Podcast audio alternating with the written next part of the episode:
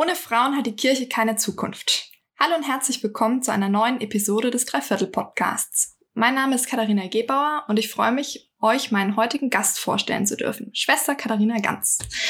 Schwester Katharina Ganz ist Generaloberin der Oberzeller Franziskanerinnen bei Würzburg und eine der lauten Stimmen im Kampf um die Gleichberechtigung von Frauen in der Kirche. Hallo, stellen Sie sich doch am besten mal selber vor. Hallo Frau Gebauer, Sie haben schon alles Wesentliche über mich gesagt. ich bin Franziskanerin hier im Kloster Oberzell bei Würzburg, ähm, 50 Jahre alt, seit 25 Jahren hier Mitglied unserer Gemeinschaft. Habe äh, zuerst Theologie studiert und Sozialpädagogik, war erst in der Frauenarbeit äh, tätig, habe dann ein Bildungshaus geleitet und äh, bin eben seit 2013 in der Verantwortung für unsere Gemeinschaft die Filialen hat in Deutschland, Südafrika und in den USA und auch mehrere Einrichtungen unterhält. Und nebenbei engagiere ich mich gerade eben auch im synodalen Weg der katholischen Kirche im Frauenforum und bin Beraterin auch in der Pastoralkommission der deutschen Bischöfe. Vielen lieben Dank. Ähm ich knüpfe doch gleich mal dahin an. Ich habe gerade ein wenig erstaunt geguckt, als Sie gesagt haben, Sie sind schon 25 Jahre äh, bei den Oberzeller Franziskanerinnen. Darf ich fragen, wie Ihr Weg dort ins Kloster hinein war? Oder vielleicht, was haben Sie davor gemacht und wie kam es dann dazu, dass Sie ähm, in, in Oberzell eingetreten sind? Das wäre jetzt natürlich abendfüllend, Ihnen meine Berufungsgeschichte zu erzählen. Ich versuche es kurz zu machen. Äh, ich bin äh, in Wilhelmsheim in Unterfranken im Landkreis Kitzingen aufgewachsen, hatte eine Großtante, die Benediktinerin war. Ich kenne also diesen Lebensentwurf schon von Kindheit an. Äh, Schwester Juliana hat immer ihren Urlaub bei uns verbracht. Ich bin in Münster-Schwarzbach auf aufs Gymnasium gegangen, also habe auch da benediktinisches Ordensleben kennengelernt. Ähm, bin dann äh, während meines Studiums der Sozialpädagogik zu einem Auslandsjahr äh, in die Zentrale Afrikanische Republik gegangen und habe dort mit äh, Ordensleuten aus Frankreich zusammengelebt und dann nochmal eine ganz andere äh, Lebensform äh, entdeckt. Das Benediktinische ist ja sehr monastisch geprägt, also mit Klausur, festen Stundengebet, gleicher Tagesrhythmus. Und die Missionare und Missionarinnen dort waren ganz nah bei den Menschen, bei den Armen. Ich bin auch selber mit in die Dörfer gefahren. Und mich hat diese Form dann äh, letztlich ähm, fasziniert also dieses Nähere bei den Menschen sein, mitten in der Welt zu leben. Und äh, Oberzell kannte ich auch schon, äh, weil zwei Mitschwestern aus unserer Gemeinschaft auch aus meinem Dorf kommen. Ich hatte hier die früher mal besucht, war auch bei Jugendtagen in Oberzell. Und dann hat mich nach meiner Rückkehr aus Afrika äh, das Franziskanische angesprochen. Also auch dieses Thema, dass unsere Gemeinschaft von einer Frau gegründet worden ist, die sich für und mit anderen Frauen eingesetzt hat um die Lebensbedingungen äh, zu verbessern. Und letztlich habe ich mich dann äh, für dieses Leben hier entschieden, ähm, natürlich auch aus einer religiösen Motivation heraus, äh, weil ich in Afrika einfach sehr existenziell mit wesentlichen Fragen konfrontiert worden bin. Auf was baue ich mein Leben, wenn sonst nichts mehr trägt? Familie weg ist, Freunde sind, eine völlig andere Kultur, eine andere Sprache. Ich habe Französisch und Sango gesprochen konnte mich nicht über mein Studium definieren. Also als Krankenschwester oder Ärztin hätte ich mich dort nützlicher machen können. Ich bin krank geworden, ich hatte Malaria, ich wusste nicht, überlebe ich das überhaupt. Ähm, es gab kein Internet, es gab keine Verbindung nach Deutschland. Ich konnte in den zehn Monaten nur viermal zu Hause anrufen. Ähm, und alles das hat mich letztlich zurückgeworfen auf meine Gottesbeziehung, auf meinen Glauben. Ich habe gemerkt, äh, dass der mich trägt, wenn ich weit weg bin von allem anderen. Und hat letztlich dazu geführt, dass ich gesagt habe, okay, ich will auf diese Karte mein ganzes Leben aufbauen und alles setzen. Warten Sie oder hatten Sie davor schon was mit Kirche zu tun oder mit Glaube äh, oder also im Sinne von, dass Sie wirklich sagen, ja, ich war gläubig und habe das nicht nur so so sonntags der Kirchenbesuch war drin oder war da auch mehr da vorher schon? Ich bin mit, also die eine Großtante äh, meiner Familie war Ordensfrau. Die andere Großtante, die nie verheiratet war, die lebte bei uns in der Familie wie eine Oma und die war Messnerin in unserer Kirche. Das heißt, ich bin so, so, so, äh, sobald ich laufen konnte, habe ich diese Tante Loni in die Kirche begleitet. Ich war in der Kirche zu Hause. Und die Kirchenschlüssel hängen bis heute bei uns in der, in, in der Küche. Also ich bin da aufgewachsen. Ich habe der Tante geholfen. Ich durfte dann schon, sobald ich lesen konnte, äh, da hat mich der Pfarrer, äh, hat mir erlaubt, da einen Kommunionvers oder einen Eröffnungsvers vorzulesen. Dann war ich die erste Ministrantin, weil die Jungs fehlten unter der Woche. Später war ich die erste Lektorin ähm, bis zum Abitur, jeden Tag im Gottesdienst. Ich habe eine Jugendgruppe aufgebaut. Also mir wurde da sehr viel zugetraut, ähm, auch anvertraut von den Pfarrern, die wir hatten. Also ich bin da groß geworden, muss man echt sagen. Ich war sehr praktizierend katholisch. Unser Dorf war sehr, sehr gläubig katholisch in die Krise gekommen bin, bin ich dann erst eigentlich während des Theologiestudiums, wo ich gemerkt habe, mein Kinderglaube trägt nicht mehr. Auch die wissenschaftliche Herangehensweise an die Schriften, an die Bibel, ähm, dass ich auch äh, über Kirchengeschichte gelernt habe, welche Katastrophen äh, es in der Kirche gab. Ähm, und das hat mich dann schon auch erschüttert, muss ich sagen. Und aber dazu ähm, verholfen, dass ich mir geistliche Begleitung genommen habe. Das war im Übrigen auch eine Oberzeller Schwester, eine sehr gute Begleiterin, die mir geholfen hat, quasi einen Erwachsenenglauben zu entwickeln. Also nicht die ganzen Geschichten, die man als Kinder hört, äh, dann einfach zu verabschieden, sondern zu reflektieren, mich intensiv auseinanderzusetzen mit der Bibel, mit, ähm, mit, mit, der, mit der Kirchengeschichte, mit dem, was die Kirche lehrt und mir dann einen Erwachsenenglauben zuzulegen. Das hat mir sehr geholfen. Ähm, also ich bin, sag mal mal, durch Erschütterungen trotzdem letztlich dem Glauben treu geblieben, ja. Es ist wirklich sehr beeindruckend. Das heißt aber auch, Sie waren von klein auf eigentlich schon immer eine Vorreiterin oder eine Kämpferin für, für die Gleichberechtigung von Frauen in der Kirche. Oder? Also es hat, sich es, hat, ja, es hat sich ergeben. Es hat mich geärgert. ja, also ich habe, ich würde sagen, von den Priestern unserer Pfarrei oder dem Kaplan wurde ich immer gefördert. Der Einzige, der mich früher gemobbt hat, war mein großer Bruder, der eben Oberministrant war und nicht wollte, dass ich als Mädchen ministriere. Äh, und dann habe ich mich aber halt durchgesetzt, weil die Not letztlich dafür gesorgt hat, dass unter der Woche kein, kein Junge da war. Und dann hat mich der Pfarrer gefragt, Erika, äh, das war ein Taufname Erika, magst du das nicht machen? Und so bin ich nach und nach eingewachsen. Also das, was andere Frauen, die noch älter sind als ich, erlebt haben, dass sie nämlich als Mädchen nicht ministrieren durften, das hat sich quasi mit mir überwunden. Und heute gibt es bei uns zu Hause mehr Mädels als Jungs, die ministrieren. Und mit mir in den 70er Jahren fing das an. Toll, also schön zu hören, dass da schon mal auf jeden Fall was ins äh, mhm. Rollen gekommen ist. Vorhin kam ja. mir noch die Frage, Sie haben gesagt, Sie waren ähm, in der im Ausland bei den Benediktinerinnen, haben sich letztendlich für die Franziskanerinnen aber entschieden. Und sie meinten, dass die Franziskanerinnen ähm, von einer Frau gegründet wurden. Ich würde jetzt im ersten Moment zwar sagen, ähm, ist das nicht von Franz von Assisi gegründet, die Männer auch? Oder können Sie da mal aufklären? Genau, ich muss zwei Sachen klarstellen. Also im Ausland, äh, in Afrika war ich bei einer Gemeinschaft, die war nicht Benediktiner. So. Also Benediktinerin, das war auch eine apostolisch tätige Gemeinschaft, die Spiritaner, Spiritanerinnen. Ähm, unsere Kongregation, also die Oberzeller Franziskanerinnen, wir sind von einer Frau gegründet worden, von Würzburgerin Antonia Werr. Und die hat sich dann später der franziskanischen Familie angeschlossen.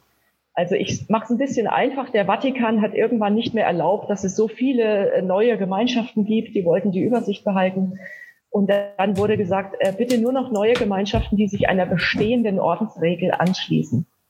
Und dann hat Antonia Ver die franziskanische Regel gewählt, weil sie eben auch äh, fasziniert war von Franz von Assisi, von Antonius von Padua, der mit dem Jesuskind ja dargestellt wird. Ähm, und sie selber hieß ja Antonia, also Antonius von Padua war ihr Namenspatron. Äh, und ich würde heute dazu ergänzen, es gehört auch Clara von Assisi dazu, zu den Gründungsgestalten der franziskanischen Ordensfamilie. Äh, genau, die sind für uns alle drei wichtig. Antonia Ver, Clara, Franziskus, Antonius von Padua. Genau. Das heißt, äh, Franzis, äh, den, der franziskanischen Linie bleiben Sie treu. Also auf jeden Fall, auf jeden Fall. Es gibt da wirklich vielfältige Inspirationsquellen. Also Antonia wäre als eigentliche Gründerin äh, seit dem 19. Jahrhundert für uns wichtig, aber später, auch nach dem Zweiten Vatikanischen Konzil, war ja ein großer Aufbruch zurück zu den Quellen, Aufbruch zu, zu den Zeichen der Zeit und man hat sich dann viel intensiver mit den Gründungspersönlichkeiten beschäftigt Und da haben unsere Schwestern eben auch ganz intensiv die, äh, die Quellentexte studiert von Franziskus, von Clara, die Schriften der Antonia Vers. Und das hat dann alles äh, nochmal dazu geführt, dass wir unser eigenes Profil geschärft haben. Wer wir sind, was unsere Spiritualität ausmacht. Das glaube ich nur zu gut, ja. Ich erinnere mich gerade an einen Moment äh, im Herbst zurück, wo ich sie für ihr neues Buch fotografieren durfte. Für ihr Buch Frauen stören und ohne sie hat die Kirche keine Zukunft. Und ich hatte ihnen damals den Auftrag gegeben, jetzt gucken Sie mal richtig entschlossen. Denken Sie an eine Situation, in der Sie so richtig entschlossen sind. Und es dauerte keine zwei Sekunden und sie sagt, ja, ich stelle mir den Papst vor. Wollen Sie, wollen Sie einmal erklären, wie es dazu kam, dass Sie beim Fotoshooting an den Papst gedacht haben? Also 2016 war das, glaube ich, wenn ich richtig das Jahreszahl habe. Da war ein Ereignis für den Papst. Ähm, Genau, es gab zwei Ereignisse, wo ich Papst Franziskus persönlich bei einer Audienz mit anderen Generaloberinnen aus der ganzen Welt getroffen habe. Das erste Mal war 2016, da saß ich in der siebten Reihe mittendrin also ziemlich weit vorne und äh, konnte miterleben, wie das, der Vorstand unserer Vereinigung äh, Papst Franziskus gebeten hat, ob er nicht nochmal die Frage prüfen könnte, ob Frauen zum Frauendiakonat zugelassen werden. Also die Frage hatte ich ihm nicht selber gestellt, sondern das war der Vorstand. Die hatten im Vorfeld ähm, in allen elf Sprachgruppen unserer Vereinigung ähm, gebeten, dass wir Fragen an, einschicken, weil wir die Möglichkeit haben, bei der Audienz dem Papst Fragen zu stellen. Und diese 250 Fragen wurden dann gebündelt in sechs Fragenkomplexe. Und der Vorstand hat stellvertretend dann verschiedene Themen an den Papst herangetragen. Zum Beispiel, wieso Frau, Frauen in der Eucharistiefeier nicht predigen dürfen oder auch männliche Laien oder eben, warum Frauen nicht geweiht werden. Es gab doch Diakoninnen in der alten Kirche. Und dann hat er eben, das war für uns damals das Neue, gesagt, ja, er richtet nochmal eine Kommission ein, die das prüft. Und drei Jahre später, 2019, waren wir wieder in Rom versammelt zu unserer Mitgliederversammlung, 850 Schwestern aus der ganzen Welt. Und äh, wir wussten dann schon, dass der Papst ja die Kommission eingerichtet hatte, dass die im Juni im Jahr vorher das Arbeit, Arbeitsergebnis dem Papst präsentierten. Das wurde aber nicht veröffentlicht. Es war in irgendeiner Schublade gelandet. Und wir wollten unbedingt wissen, was hat denn dieses äh, Gremium herausgefunden? Sechs Frauen, sechs Männer, zum ersten Mal ein paritätisch besetztes Gremium. Äh, und wir wollten es dem Papst fragen. Und dann ist zwei Tage vor unserer Audienz über die Medien durchgesickert, bei einem Rückflug ähm, aus Mazedonien, Bulgarien. Der Papst liebt es ja immer so Pressekonferenzen im Flugzeug zu geben. Ja. Und da hat ihn ein Journalist gefragt, was sagen Sie denn übermorgen den Schwestern, wenn Sie ihnen wieder begegnen? Die haben Ihnen doch vor drei Jahren dieses Thema ans Herz gelegt, ähm, was denn die Kommission herausgefunden hat. Und dann sagt er im Flieger, ja, also ganz ehrlich, das war kein großer Wurf. Die haben sich am Schluss zerstritten. Äh, man muss das weiter bedenken. Und wir hörten das, wir waren schon in Rom versammelt in dem Hotel äh, und hörten das über die Medien und haben uns gesagt, also erstens, wir hätten das gut gefunden, er sagt uns die Antwort und nicht zwei Tage vorher im Flugzeug. Und wir warten ja schon seit Monaten auf die Ergebnisse. Äh, genau. Und dann wussten wir diesmal nicht, 2019, ob der Papst uns nur einen Vortrag hält oder ob er wieder mit uns ins Gespräch kommt. Denn im Vorfeld waren keine Fragen eingesammelt worden. Wir gingen also davon aus, er hält eine Rede, hat er auch gemacht am Anfang. Und er kam dann von sich aus nochmal auf dieses Frauendiakonat zu sprechen und hat uns wiederholt, was er schon zwei Tage vorher ähm, dem Journalisten geantwortet hat. Also die haben sich zerstritten, das ist kein großer Wurf. Ich kann Ihnen aber die Unterlagen zukommen lassen, ähm, wobei sie bis heute nicht veröffentlicht sind. Ich habe keine Ahnung, was diese Geheimniskrämerei soll. Äh, und dann legt er aber sein Skript zur Seite und sagt, so, wir haben jetzt noch 40 Minuten Zeit, ähm, auch meine vorbereitete Rede, die wäre mir zu langweilig, Ihnen die zu halten, die können Sie ja nachlesen. Also so sinngemäß, ich sage es jetzt ein bisschen flapsig aber er ist ja auch oft sehr spontan. Äh, wir haben jetzt noch 40 Minuten Zeit, Sie können mir Fragen stellen. Und dann saß ich außen am Rand, äh, weil ich leider eher weg musste von dieser äh, Audienz. Wir hatten am nächsten Tag Jubiläen in Oberzell und ich musste meinen Flieger kriegen. Und dann dachte ich mir, okay, jetzt oder nie. es ist die Möglichkeit für mich nachzulegen und persönlich mich nochmal an Papst Franziskus zu wenden. Das war das wahrscheinlich, wo ich so entschlossen war, dass jetzt gehe ich vor und ich spreche ihn an. Ich habe ihn als Bruder Franziskus angesprochen, eben als Franziskanerin und habe gesagt, ähm, könnten Sie die Frage nicht nochmal neu bedenken und die Kommission anders besetzen?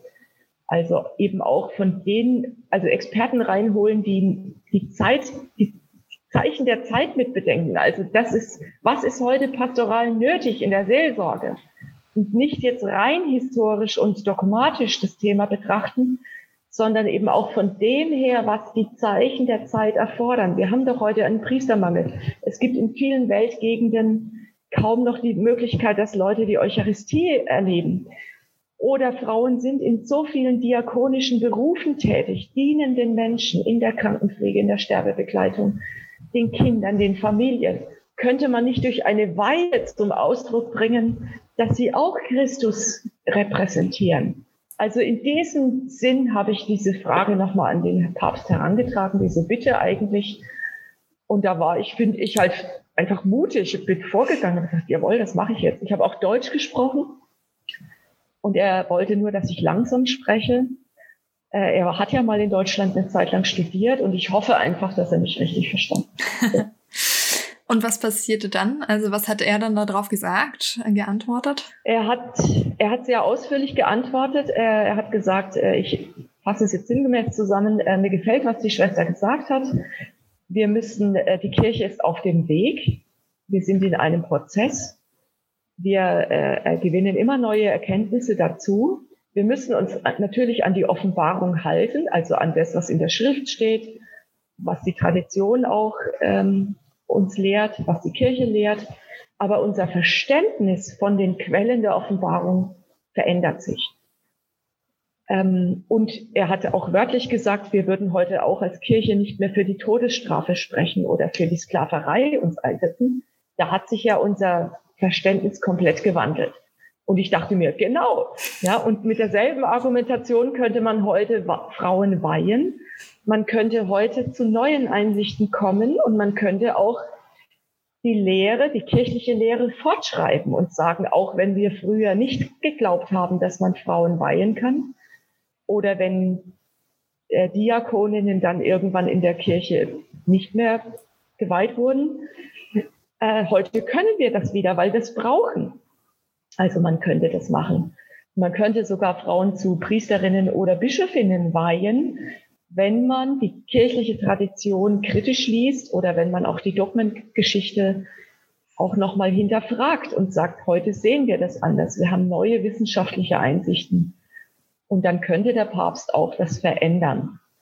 Er hat aber, das muss ich natürlich dazu sagen, bis jetzt auch immer bestätigt, was seine Vorgänger gesagt haben, dass sich die Kirche nicht befugt sieht, ähm, Frauen zu weihen. Obwohl es natürlich auch Theologen gibt, die sagen, selbstverständlich hätte der Papst das Recht, die kirchliche Lehre zu verändern und auch Dinge, die seine Vorgänger noch gelehrt haben, zu verändern, wenn, die, wenn, er, wenn er eine neue Einsicht hat. Ja, aber da hält er sich sehr stark an das, was seine Vorgänger gesagt haben. Er könnte aber auch eine Bischofssynode zu dem Thema einbeziehen und die Bischöfe fragen, weil, weil das auch eine Form der, des außerordentlichen Lehramts ist, äh, dass er das Bischofskollegium befragt, was ist eure Einsicht? Er könnte eine Frauensynode einberufen, er könnte ein drittes Vatikanisches Konzil einberufen, um diese Fragen klären zu lassen. Ja, Möglichkeiten wären definitiv da. Ähm, mhm. Und wie wir merken, bislang ist demnach ja noch gar nicht leider so viel passiert. Was sagen Sie selber zu dem Argument ähm, von wegen, Jesus hatte ja nur männliche Jünger? Das ist ja so das Totschlagargument, wenn man sagt, ne, warum weiht man nicht Frauen zu Priesterinnen? Also Jesus hat Männer und Frauen in seine Nachfolge berufen. Er hatte Jünger und Jüngerinnen. Wir wissen, dass die Jüngerinnen heute in viel größerem Umfang die Jesusbewegung gestützt haben. Äh, das Lukas-Evangelium hebt das zum Beispiel hervor, dass die Jüngerinnen oft sehr betuchte, wohlhabende Frauen haben, waren und sie unterstützten Jesus in, mit dem, was sie besaßen, also mit ihrem Besitz, mit ihrem Vermögen, aber auch in der Verkündigung. Das Argument, was Sie gen genannt haben, bezieht sich auf den Apostelkreis. Jesus hat zwölf männliche Apostel auserwählt, um die zwölf Stämme Israels zu symbolisieren und damit deutlich zu machen, dass er sich in dieser Tradition sieht als Jude. Der zwölfer Apostelkreis ist der Kreis, mit dem Jesus das Abendmahl gefeiert hat. Ähm, die Sendung, und denen er anvertraut hat, du tut dieses zu meinem Gedächtnis. Und darauf beruft man sich heute, also bei der Eucharistiefeier, dass es ja den männlichen Apostelkreis äh, anvertraut wurde. Gleichzeitig hat die Sendung der Kirche ja an Ostern begonnen. Ohne die Auferstehung, ohne das Glaubenszeugnis der Frauen, dass Jesus nicht im Tod geblieben ist, der Gekreuzigte, unter dessen Kreuz sie übrigens als Frauen auch ausgeharrt haben, während die Männer geflohen sind. Ohne dieses Osterzeugnis der Frauen, und das ist ja durchgängig in den Evangelien berichtet, dass es Maria von Magdala war und die anderen Frauen, die in aller Frühe zum Grab gingen, um den toten Leichnam zu salben und die dann das leere Grab gesehen haben oder bei Johannes äh, sitzt Maria von Magdala, sieht das leere Grab und dann äh, spricht Jesus sie an und sie denkt, es ist der Gärtner. Und äh, dieses Zeugnis waren die Frauen, die es weitergegeben haben. Und Jesus sendet sie und sagt, sagt es meinen Jüngern, sagt es den Aposteln. Obwohl das Zeugnis der Frauen nichts galt in der Antike. Stimmt, da war ja was. Gott, genau, Gott hat Jesus, ähm, der Auferstandene hat, je, hat die Frauen äh, zu seinen Zeuginnen gewählt, obwohl ihr Zeugnis nichts galt. Und deswegen lässt auch das Johannesevangelium dann Maria von Magdala zu den Aposteln gehen und Petrus und Johannes laufen zum Grab, müssen selber sich vergewissern, dass das Grab leer ist. Und dann, wenn sie beide, wenn zwei Männer etwas bezeugten, ein Sachverhalt, dann galt es als gesichert. Ja, aber es waren die Frauen und es gab Apostolinnen. Der Apostelbegriff im Neuen Testament ist viel weiter als nur auf den Zwölferkreis beschränkt. Paulus zum Beispiel hat Jesus, den irdischen Jesus, nicht gekannt. Er hat aber ein Damaskus-Erlebnis. Er bekehrt sich. Er war ein Christenverfolger. Und er hat dann eine, eine Vision gehabt, eine Lichterscheinung. Er hat eine Stimme gehört. Er wurde zum blühenden Jesus-Anhänger, zum Christus-Anhänger und er nennt sich Apostel. Und er schreibt ja auch an zum Beispiel die Apostolin Junia, eine Frau, die Apostolin genannt wird. Das hat man im Mittelalter dann äh, versucht auszuradieren, weil man gesagt hat, es kann nicht sein, dass es Apostolinnen gab. Und dann hat man aus der Frau Junia eine Junias gemacht, einen Mann, Junias. Die Bibelforschung hat herausgefunden, dass es Männer nicht gab mit diesem Namen. Es gab nur die weibliche Form Junia. Und erst in der neuen Einheitsübersetzung, die ähm, vor einigen Jahren veröffentlicht worden ist, hat man diesen Übersetzungsfehler wieder korrigiert. Jetzt darf die Junia wieder Junia heißen. Oder Paulus grüßt ähm, Priska und Aquila. Und Priska wird immer vor ihrem Mann genannt, obwohl wir in einer patriarchalen Gesellschaft waren damals. Das heißt, die Priska war wichtiger als der Aquilus, Aquila. Und die erste Christin in Europa war eine Frau, Lydia, mit ihrem ganzen Haus bekehrte sich, ja. Also es gibt so viele Zeugnisse, dass die Frauen eine wichtige Rolle hatten in der ersten christlichen Zeit und auch in der, im Zeugnis der Auferstehung. Und ich denke, da müssten wir diese Erkenntnisse heute zur Kenntnis nehmen und da vielleicht auch nochmal sagen, was heißt es eigentlich für die Ämter, die wir in unserer Kirche heute haben? Müsste sich nicht auch die Ämtertheologie fortentwickeln. Hm, definitiv, ja. Ich habe noch einmal eine Rückfrage zum, zu der Audienz. Was haben, also Sie mussten ja dann früher gehen, aber haben Sie von den anderen anwesenden Ordensschwestern dann eine Rückmeldung bekommen? Haben die Sie mal angesprochen? Und wenn ja, was haben die gesagt? Das würde mich mal interessieren. Es ist noch was äh, passiert im Nachhinein, was mich sehr gekränkt hat, muss ich sagen. Aber ich erlebe das natürlich öfter, dass es ja nicht eine uneingeschränkte Frauensolidarität gibt. Erst als ich in Frankfurt am Flughafen mein Handy wieder angeschalten hatte, das ich im Flugzeug natürlich komplett ausschaltete, äh, macht es wieder an, äh, bekomme ich SMS äh, von Menschen, die diesen, diese Audienz live online gestreamt über den YouTube-Kanal von Vatikan News miterlebt äh, hatten. Ich wusste damals nicht, dass das live gesendet wird. Äh, drei Jahre vorher, da hatte ich danach ein Interview in Radio Vatikan, äh, da war das eben nicht öffentlich. Also diesmal war die Sitzung live übertragen worden. Und dann haben mir halt Freunde, Bekannte geschrieben, Mensch, toll, dass du so mutig warst und an den Papst herangetreten bist. Und dann habe ich auf der Rückfahrt im Zug äh, dann äh, geguckt, äh, wo ist das YouTube-Video denn, wo kann ich das nachschauen? und habe mir die zweite Hälfte also des, ähm, dieser Audienz angehört und angeschaut. Und die Schwester, die nach mir ans Mikrofon getreten ist und die nächste Frage gestellt hat, das war eine Osteuropäerin, die leitete ihr Statement mit den Worten ein, sinngemäß, ähm, Heiliger Vater, das, was meine Vorrednerin gesagt hat, ist ja uns gar nicht so wichtig. Aber ich möchte jetzt Folgendes äh, an Sie herantragen. Also die hat ohne große Not mein Anliegen disqualifiziert, herabgewürdigt ja. und wollte sich quasi dann als noch wichtiger besser ja. hinstellen. Und das habe ich schon sehr gekränkt, muss ich sagen. Also mehr als ähm, die Antwort des Papstes, die am Ende auch missverständlich war. Ähm, also wir müssen doch die Offenbarung äh, respektieren. Wir sind doch katholisch. Und wem das nicht passt, der kann ja gehen und eine andere Kirche gründen. Also sinngemäß hat er das gesagt. Äh, das ist in den Nachberichterstattungen äh, sehr äh, kontrovers diskutiert worden. Wie hat der Papst das gemeint? Ich habe es damals als schlechten Witz gedeutet. Aber mich hat, weil ich die ganze Atmosphäre mit dem Papst sehr, sehr wertschätzend empfand. Aber dieser Schienbeintritt äh, quasi mhm. einer anderen Generalin, das hat mich schon gekränkt, muss ich sagen. Könnte es da vielleicht Inzwischen, auch da auch bitte? gewesen sein, dass sie irgendwie Angst hatte ein bisschen vor der Reaktion, dass es noch weitergeht? Also dass sie vielleicht durchaus ihr Vorhaben unterstützt, aber einfach Angst hatte, dass das jetzt zu große Wellen schlägt, ihre, ihr Vortreten und ihre ich, Frage. Ich weiß es nicht, ich kann es letztlich nicht beurteilen. Ähm, ich erlebe immer wieder eben, wenn, wenn Menschen mutig sind, wenn sie auch Kritik äußern, dass man das eben so deutet, als wären Menschen, die die Kritik äußern, nicht kirchenverbunden. Und das, ist, das Gegenteil ist ja der Fall. Das sage ich auch immer wieder den Bischöfen, mit denen ich zu tun habe solange noch Kritik geäußert wird, ist doch eine Verbindung da. Das mache ich doch aus Liebe zu meiner Kirche, dass ich auch sage, Mensch, äh, wieso können wir hier nicht voranschreiten? Warum gibt es hier keine Fortentwicklung?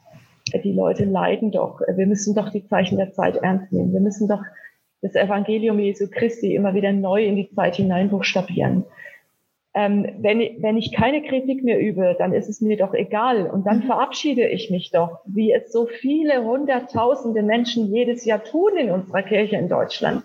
Die gehen einfach, die sagen, ich, ich kann nicht mehr, ja. Und die gehen oft nicht, weil sie nicht mehr gläubig sind, sondern weil sie ihren Glauben retten wollen, weil sie sagen, ähm, hier liegt so viel im Argen, aber die Kirche nimmt es nicht ernst. Ähm, und dieser Reformstau, der herrscht ja jetzt schon seit Jahrzehnten. Und dann äh, resignieren viele, emigrieren erst innerlich und dann eben auch äußerlich. Also müssten doch eigentlich die kirchliche Hierarchie dankbar sein, dass es noch Leute gibt, die sagen, Leute, wir sind ja da. Wir sind doch mitten in der Kirche. Als Ordensfrauen sind wir doch mitten in der Kirche. Aber wir sagen eben auch inzwischen, ähm, wo wir, wo wir Diskrepanzen sehen und wo wir sagen, ähm, so kann das doch nicht ewig weitergehen. Definitiv, ja. Ich habe es erst letzte Woche hat eine Bekannte gesagt, naja, sie plant aus der Kirche auszutreten, wo ich mir denke, boah, nein. Also was was mhm. kann man da tun? Aber ja, was ähm, haben Sie eine Idee, was kann man jetzt als, als wenn ich jetzt eben, was kann ich dieser Bekannten sagen? Oder wie kann ich ihr sagen, nein, versuch's noch, bleib noch. Ähm, ich weiß mhm. es nicht, weil es gibt leider gerade viel zu viele negative Beispiele. Ob das, wenn man nach Köln blickt, ob wenn man jetzt diesen Podcast anhört und sich einfach nur Hände über den Kopf schlägt und denkt, ich habe keine Argumente mehr, also gefühlt für die Institution Kirche jemanden zu sagen, bleib. Ähm, haben Sie Argumente und könnten weiterhelfen? Zunächst mal, das sage ich ja auch überall, ich verdanke der Kirche sehr viel. Ich bin mit der Kirche groß geworden. Ich kann jetzt auch nicht einfach, bis jetzt ähm, hatte ich nie den Impuls, die katholische Kirche zu verlassen und meine Konfession zu wechseln. Schon vor 25 Jahren, als ich hier ökumenische Frauenfeste und Frauengottesdienste mit den protestantischen Pfarrerinnen vorbereitet habe, die haben immer gesagt, äh, Schwester Katharina, warum bist du eigentlich noch in der katholischen Kirche? Wenn du jetzt evangelisch wärst, könntest du Pfarrerin werden, könntest du Priesterin werden. Ähm, und ich habe immer gesagt, man kann doch die Konfession nicht wechseln, wie man Kleider wechselt. Mhm. Ähm, da gehört ja so viel dazu, wie wir Liturgie feiern. Ähm, ähm, einfach so vieles, was, was meine Identität auch ausmacht. Und ich definiere mich ja nicht nur über die kirchliche Hierarchie, ich definiere mich ja auch über die Menschen, die mir den Glauben weitergegeben haben. Eben meine Großtanten, meine Eltern, Religionslehrer in Münster-Schwarzach. Da waren so viele Menschen wichtig auf meinem Weg, die alle zur Kirche gehörten. Andere Ordensfrauen, ähm, Mütter, Väter äh, und so weiter. Also die Kirche sind ja nicht nur die Bischöfe, die Kardinäle, der Papst. Die Kirche sind wir alle, die wir getauft sind, gefirmt sind, die wir gesandt sind. Und natürlich auch die Geweihten. Ähm, also ich versuche einfach zu sagen, äh, ich habe hier auch eine Verantwortung. Ne? Ich kann nicht nur nach Rom schauen oder auf die Bischöfe, sondern wir alle sind ähm, Teil der Kirche und und es geht auch darum, dann eben die eigene Stimme zu erheben, nicht einfach zu schweigen, wenn Missstände sind oder wenn, wenn Dinge nicht mehr verstanden werden, sondern sich auch zu vernetzen. Ich glaube, es ist wichtig, heute sich zu vernetzen, gemeinsam aufzutreten. Sie haben ja vor kurzem jetzt auch erlebt, als dieses Responsum aus Rom kam bezüglich der Unmöglichkeit, dass äh, gleichgeschlechtliche Partnerschaften gesegnet werden können von der Kirche. Da hat sich spontan äh, eine Initiative gebildet und 2600 Menschen haben gesagt, doch, wir segnen diese Menschen weiterhin, die sind Teil unserer Kirche. Und der Segen Gottes, ähm, den können wir ihnen nicht vorenthalten. Und ich glaube, dass es auch mit dem Frauenthema ja immer mehr passiert. Ja, die Maria 2.0 Initiative ist aufgestanden. Das sind ja kirchlich engagierte Frauen. Es gibt ein weltweites Frauennetzwerk World Women's Council, die sich weltweit vernetzen. Also damit auch deutlich ist, das ist jetzt nicht nur, das sind nicht nur Themen, mit denen wir uns in Deutschland beschäftigen. Manchmal wird das so getan, ja, Deutschland, da ist dies, die letzte Kirchenspaltung von ausgegangen, der, die Protestantisierung. Ähm, und dann wird versucht, das auf Deutschland festzuklopfen. Nein, wir haben es mit weltweiten Themen zu tun. Weltweit leiden Frauen unter der männlichen Bevormundung, unter dem Patriarchat, äh, unter der Abhängigkeit von Klerikern, Ordensfrauen. Mit Brasilianerinnen habe ich gesprochen. Also das ist nochmal als Antwort auf das, was Sie vorhin gesagt haben. Die Brasilianerinnen 2019 haben gesagt und schon 2016, wir wollen, dass das Frauendiakonat kommt in unserer lateinamerikanischen Macho-Kirche kommen wir sonst nicht vor. Wir brauchen eine Weihe. Wir müssen beauftragt und gesandt sein als Ordensfrauen für das Volk Gottes. Das kam nicht aus Europa. Das kam nicht von irgendwelchen feministischen Spinnerinnen, sage ich jetzt mal so flapsig. Das kam aus der, aus der lateinamerikanischen Kirche. Äh, und ich habe mit vielen Ordensfrauen gesprochen, auch aus Südafrika. Wir selber haben vor ein paar Jahren ähm, sehr gerungen, wie wir uns zu dem Frauenthema stellen in unserer Kirche.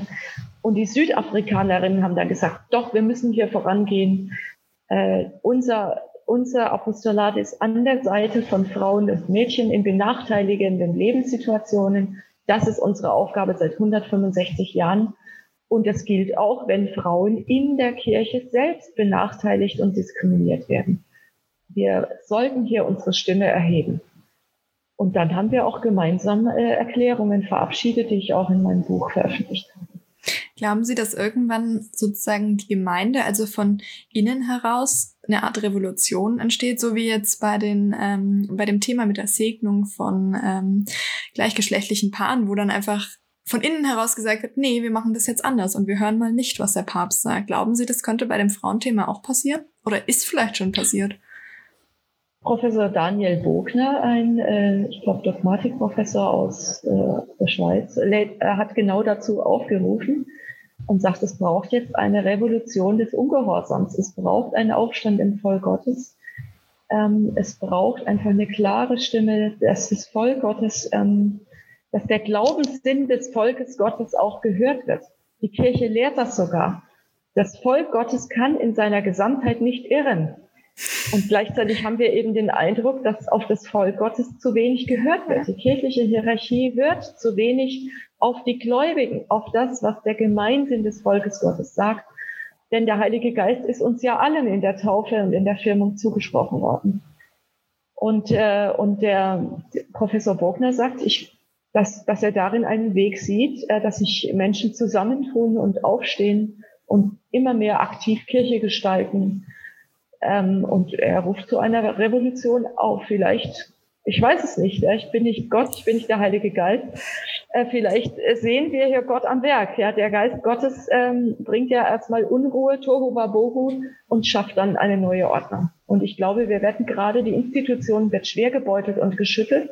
Das äh, System ist irritiert. Und äh, vielleicht muss auch noch manches ähm, äh, zu Ende gehen, weil wir merken, so kommen wir nicht weiter, damit neue Sozialformen des Glaubens entstehen können.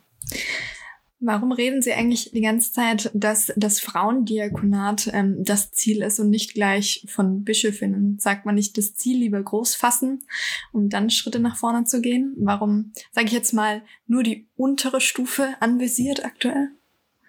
Na, ich selber spreche mich ja für Frauen in allen Diensten und Ämtern aus und ähm, in unserem Frauenforum äh, des synodalen Weges werden auch alle Optionen theologisch nochmal fundiert und argumentativ untermauert.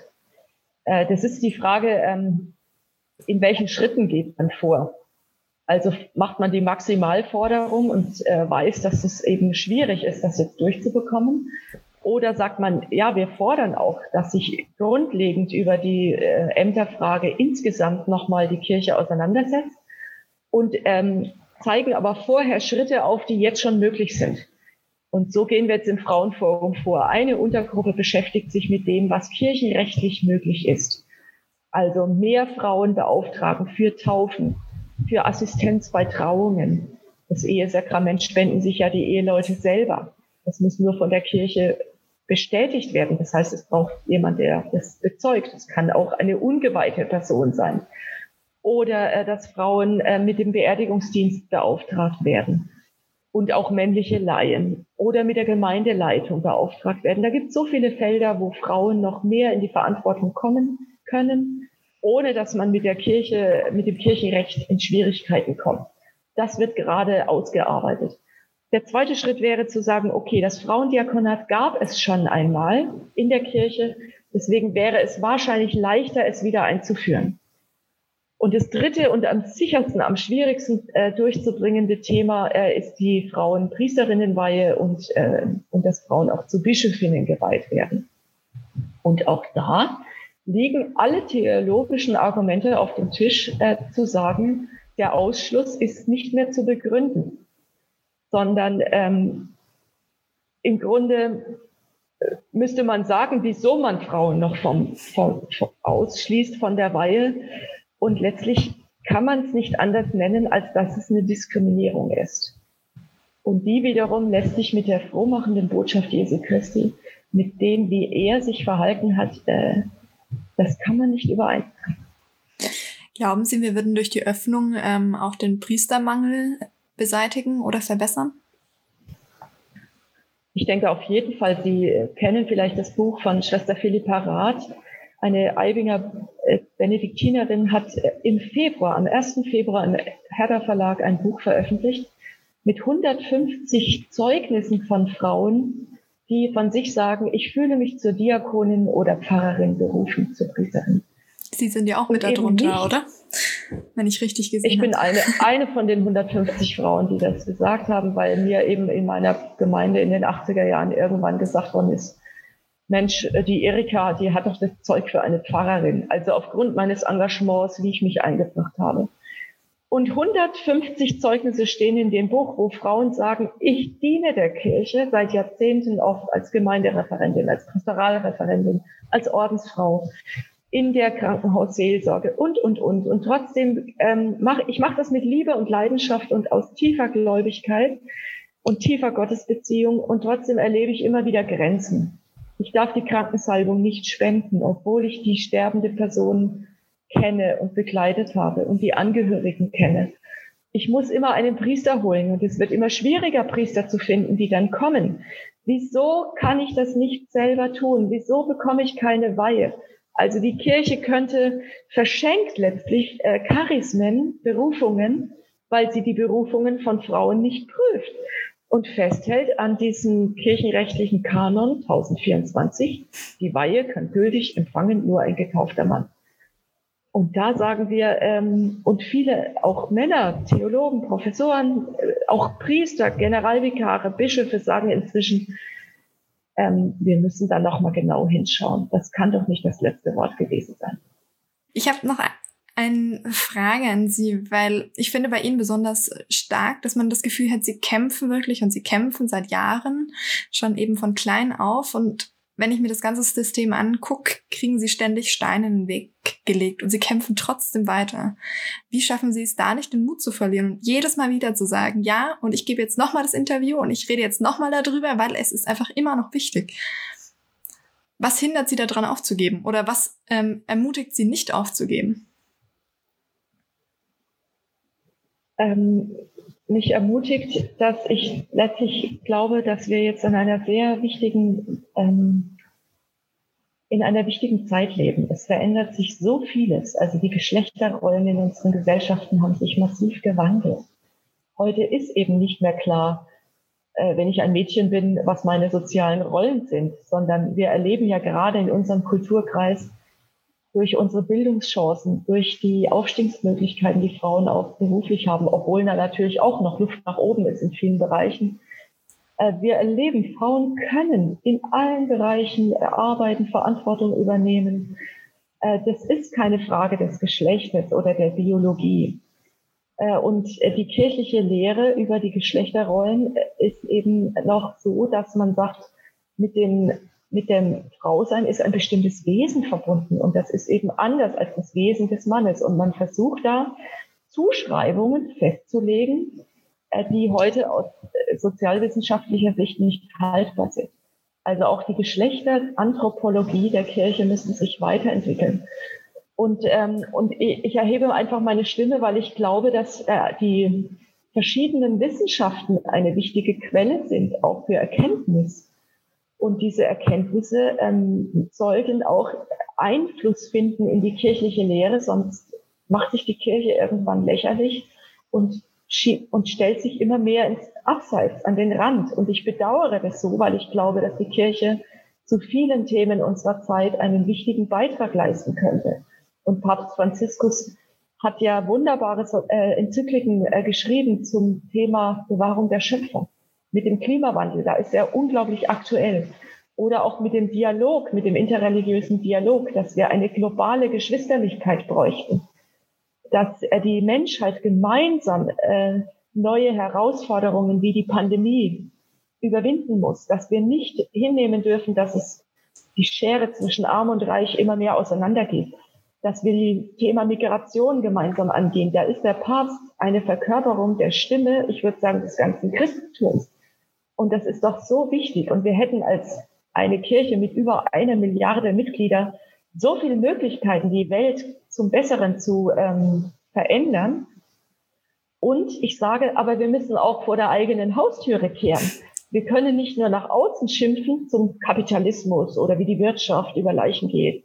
Wir müssen doch auch sagen, und wo fangen wir in den eigenen Reihen an? Wie gehen wir mit unseren Finanzen um? Wie gehen wir mit Frauen um? Ja, wenn wir die Würde von Frauen betonen, wie es auch der Papst macht, der vor Ausbeutung von äh, Frauen warnt, dass sie als Zwangsprostituierte, Menschenhandelsopfer äh, benutzt werden, wie Ware weggeschmissen werden, dann muss ich aber auch gucken, und wie geht die Kirche selber mit den Frauen um? Wie geht sie mit den eigenen Mitgliedern um? Wie, wie geht sie damit um, dass Frauen sagen, ich fühle mich in unserer Kirche benachteiligt, diskriminiert? Wie geht sie damit um, dass junge Menschen sagen, ich kann nicht mehr in dieser Kirche bleiben, die so ein veraltetes Frauenbild hat? Und diese Themen äh, müssen wir angehen. Ähm, und, und dafür mag ich einfach meine Stimme erheben und ich denke, ähm, ich freue mich, wie offen und konstruktiv und freimütig im synodalen Weg gesprochen wird. Äh, diese Debattenkultur äh, macht mir Mut. Mir macht Mut, dass bis jetzt die Themen auf den Tisch gekommen sind, dass auch keine Tabus von vornherein äh, aufgestellt wurden. Beim Netzgesprächsprozess vor zehn Jahren wurde noch das Zölibat komplett ausgeklammert und eben auch die Frauenweihe wurde verboten, darüber zu reden. Damals habe ich gesagt, äh, ich gehe doch nicht in einen Gesprächsprozess, wenn von vornherein über das Frauenweihe und Zölibat reden wir nicht Und diesmal ist es nicht gemacht worden. Nicht schnell genug. Ich selber denke mir, es ist eine 2000 Jahre alte Institution, der größte Global Player der Welt und der älteste. Äh, Entwicklungen dauern lange und deswegen gebe ich die Hoffnung noch nicht auf, dass sich etwas verändert. Gleichzeitig glaube ich aber auch, dass wir keine Ewigkeit mehr haben, um uns diesen Themen zu stellen.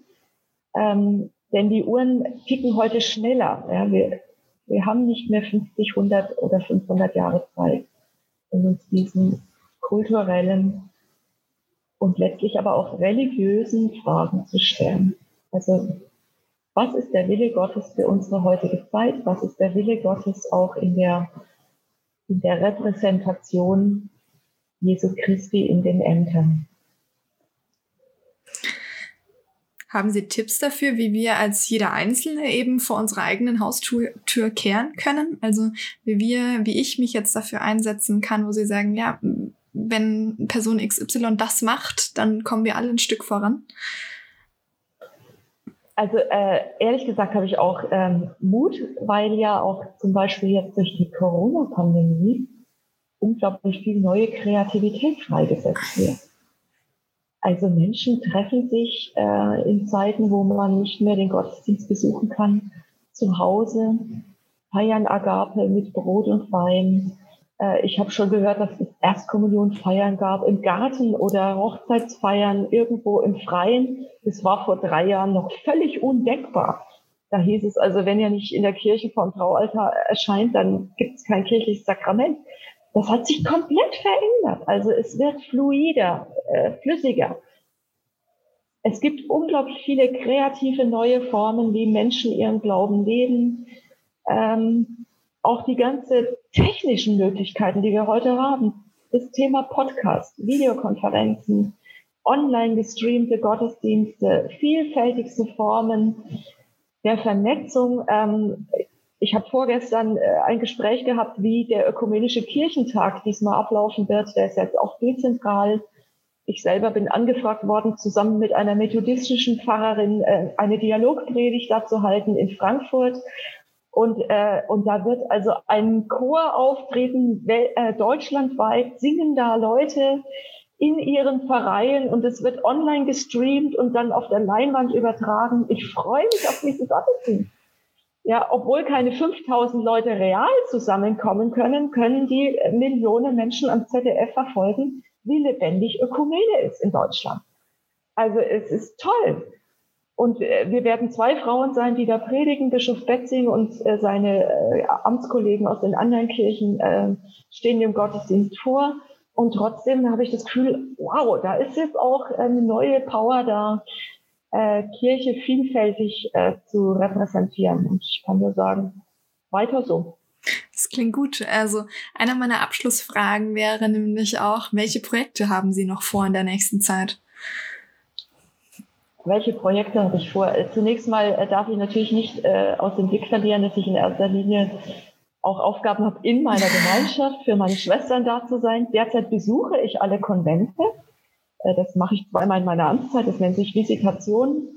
Also ich besuche alle Konvente, ich rede mit den einzelnen Schwestern, äh, ich äh, rede mit den Konventen insgesamt, was steht bei euch an, wo drückt euch der Schuh, was braucht ihr von der Leitung.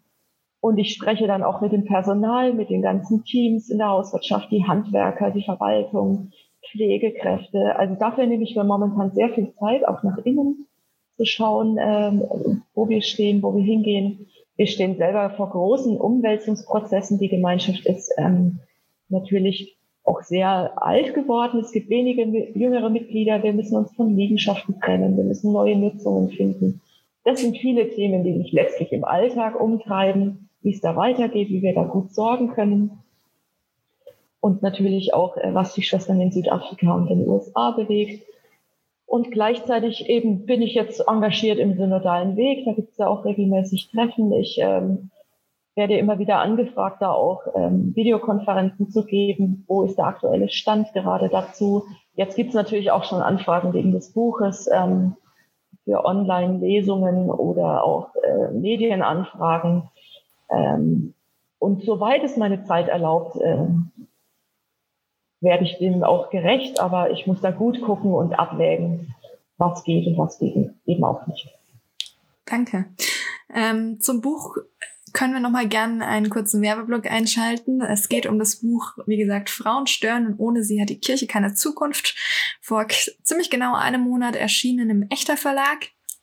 Ähm, ich verlinke das Ganze auch nochmal, dass ihr zu dem Buch kommt und das angucken, beziehungsweise vor allem lesen könnt. Das wäre doch die beste Voraussetzung, um diesen Podcast noch weiter zu auszuweiten, den Inhalt und was Schwester Katharina hier alles noch zu sagen hat. Denn ich denke, wer ein Buch darüber schreibt, ähm, hat mehr zu sagen als 40 Minuten reden. ähm, genau. Ich habe noch eine weitere, zwei weitere Fragen und zwar was begeistert Sie am meisten an Ihrer Arbeit? Ob jetzt im Privaten oder in Ihrer Arbeit, wie, je nachdem, wie Sie Arbeit und ähm, Privatleben trennen, sage ich jetzt mal. Was begeistert Sie? Mich begeistert, dass, äh, dass es keinen langweiligen Tagesablauf gibt in meinem Leben, sondern jeder Tag neue Herausforderungen bringt. Ähm, und einfach meine Aufgaben sehr vielfältig sind. Ich habe es mit Menschen zu tun, ich darf für Schwestern da sein, für Mitarbeitende.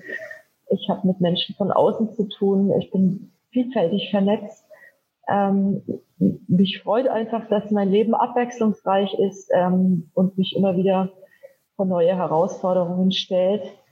Und ich letztlich aber auch, äh, ja, auch einen großen Gestaltungsraum momentan habe, den mir meine Gemeinschaft anvertraut hat für sechs Jahre, ähm, ja, wichtige Projekte voranzubringen oder auch, auch mitzuentscheiden, wie gehen wir weiter. Also mit Ressourcen, Personal, Finanzen.